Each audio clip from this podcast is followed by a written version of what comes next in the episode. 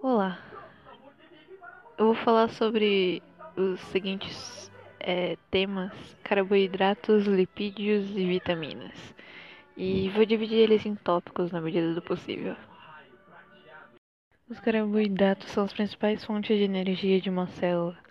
Além de fazerem parte da composição de ácidos nucleicos, que são as moléculas responsáveis por armazenar, transmitir as informações genéticas, bem como garantir sua tradução com sua garantia por meio do DNA. É, também fazem parte da parede celular que protege a célula, reforçando externamente. Chamados também de glicídios, hidratos de carbono e açúcares, essas substâncias são encontradas geralmente em alimentos de origem vegetal, como batatas e feijão, e apresentam em sua composição carbono, hidrogênio e oxigênio, daí a denominação de hidratos de carbono. No entanto, outros átomos podem estar presentes em suas moléculas, como é o caso do nitrogênio encontrado na quitina. Ao falar em carboidratos, muitas pessoas lembram de alimentos apenas, como pão, bolo, massa, doces. Entretanto, esses alimentos não, não são os únicos que contêm essas biomoléculas. Como sabemos, os vegetais realizam fotossíntese e armazenam carboidratos ao final desse processo como fonte de energia para a planta. Sendo assim, todos os alimentos de origem vegetal apresentam carboidratos, incluindo-se as frutas. Alimentos derivados do leite, o mel também têm carboidratos. Os carboidratos apresentam várias funções, porém a principal função atribuída a essa biomolécula é o fornecimento de energia. Contudo, também atuam como sinalizadores no organismo, participam da estrutura do exoesqueleto e artrópodes.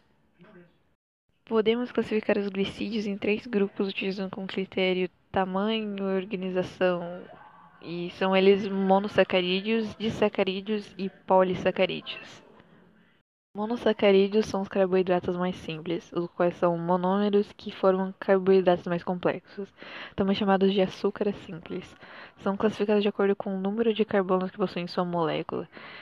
Temos então a, as trioses com três, as tetroses com 4, as pentoses com 5 e as hexoses com 6. Ah, e as heptoses com 7 átomos de carbono. Como exemplo desses monossacarídeos temos a desoxirribose e a ribose duas pentoses que participam da formação do DNA e do RNA. A glicose e a frutose, duas hexoses extremamente importantes para os seres vivos, né? Dando a glicose o principal carboidrato utilizado pelas células para a obtenção de energia. Os disacarídeos são carboidratos formados por moléculas monossacarídeos e são solúveis em água. Exemplo, um, a sacarose, que é o resultado de uma molécula de glicose como a de frutose, a lactose, que é uma de glicose mais uma de lactose, e maltose, que é glicose mais. Perdão, glicose mais glicose. Uma característica importante dos disacarídeos é que eles precisam ser quebrados para utilização como fonte de energia, diferente dos monossacarídeos. Polissacarídeos são formados pela junção de centenas e até milhares de monossacarídeos, diferente dos disacarídeos não são solúveis em água. Essa insolubilidade é importante para diversos organismos, como artrópodes, por exemplo, que possuem um exoesqueleto formado em um polissacarídeo, a quitina, que os protegem contra, contra a dissecação. O amido é a principal reserva de energia dos vegetais, formados por moléculas de glicose ligadas entre si. O glicogênio é um carboidrato de reserva encontrado em animais. O glicogênio está armazenado no fígado e nos músculos, e quando o corpo necessita de energia, ele é quebrado em moléculas de glicose. Assim como o amido e a celulose, o glicogênio é resultado da união de várias moléculas de glicose. A, a quitina é um polissacarídeo encontrado na parede celular das células de alguns fungos e também na composição do exoesqueleto de artrópodes como insetos e crustáceos. A celulose é o componente principal da parede celular das células vegetais e é considerado o carboidrato mais abundante na natureza. Apesar de não ser digerido pelos seres humanos, a celulose é importante na dieta como fibra. Os carboidratos, quando ingeridos em excesso, podem ser relacionados com problemas de saúde, como obesidade. Entretanto, a alimentação pobre em carboidratos pode também ser prejudicial da mesma forma. Pois, como dito anteriormente, esse nutriente é fundamental para o fornecimento de energia. Por isso que é bom você estar tá balanceado quanto a isso.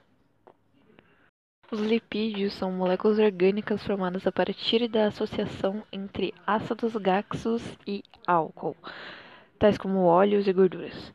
São substâncias cuja característica principal é a insolubilidade em solventes polares e a solubilidade em solventes orgânicos apolares, apresentando natureza hidrofóbica, ou seja, aversão à molécula, apresenta coloração esbranquiçada ou levemente amarelada.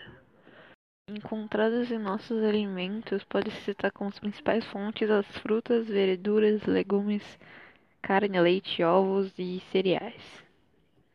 Dentre as funções dos lipídios, a composição das membranas biológicas, o fornecimento de energia, o transporte de vitaminas lipossolúveis, isolante térmico e físico, impermeabilização de superfícies e são precursores de humanos hormônios e de sais biliares. Os lipídios podem ser classificados em óleos, substâncias insaturadas, e em gorduras, substâncias saturadas, que são encontrados nos alimentos tanto de origem vegetal quanto animal, como nas frutas, tipo abacate coco, na soja, na carne, no leite e seus derivados, e também no estimo do ovo. Os triglicerídeos são as principais gorduras do nosso organismo. Estão presentes em vários alimentos, especialmente nos ricos em carboidratos, mas a maior parte que circula no sangue costuma ser produzida pelo nosso próprio organismo através do fígado. O colesterol é um álcool monoinsaturado gorduroso que é encontrado naturalmente no nosso organismo e faz parte do grupo dos esteroides naturais. Em geral, todos os seres vivos são capazes de sintetizar lipídios. No entanto, algumas classes só podem ser sintetizadas por vegetais, como é o caso das vitaminas lipossolúveis e dos ácidos gaxos essenciais.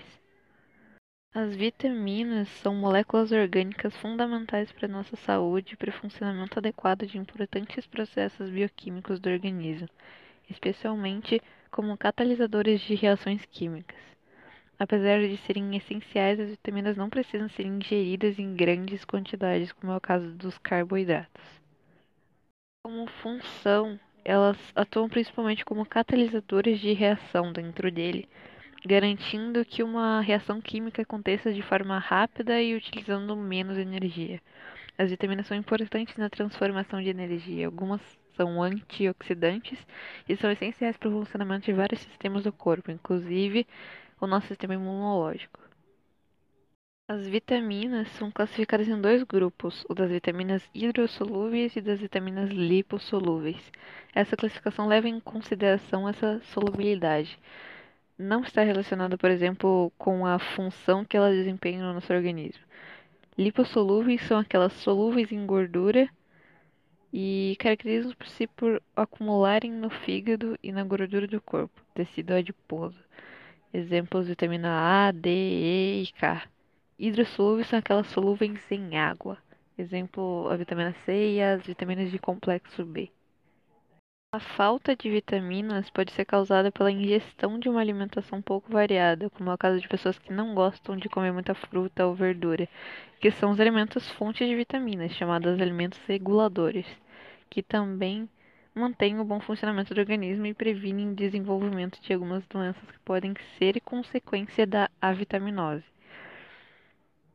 Outra possível causa na falta de vitamina no organismo pode ser a deficiência na absorção dos nutrientes. Nesse caso, apesar de haver ingestão de alimentos fontes de vitaminas, o organismo não é capaz de absorver e o corpo entra em avitaminose. No caso de pessoas que consomem muitos laxantes ou que consomem muitas fibras, que não permitem que as bactérias do intestino fermentem devidamente o bolo fecal e absorvam as vitaminas.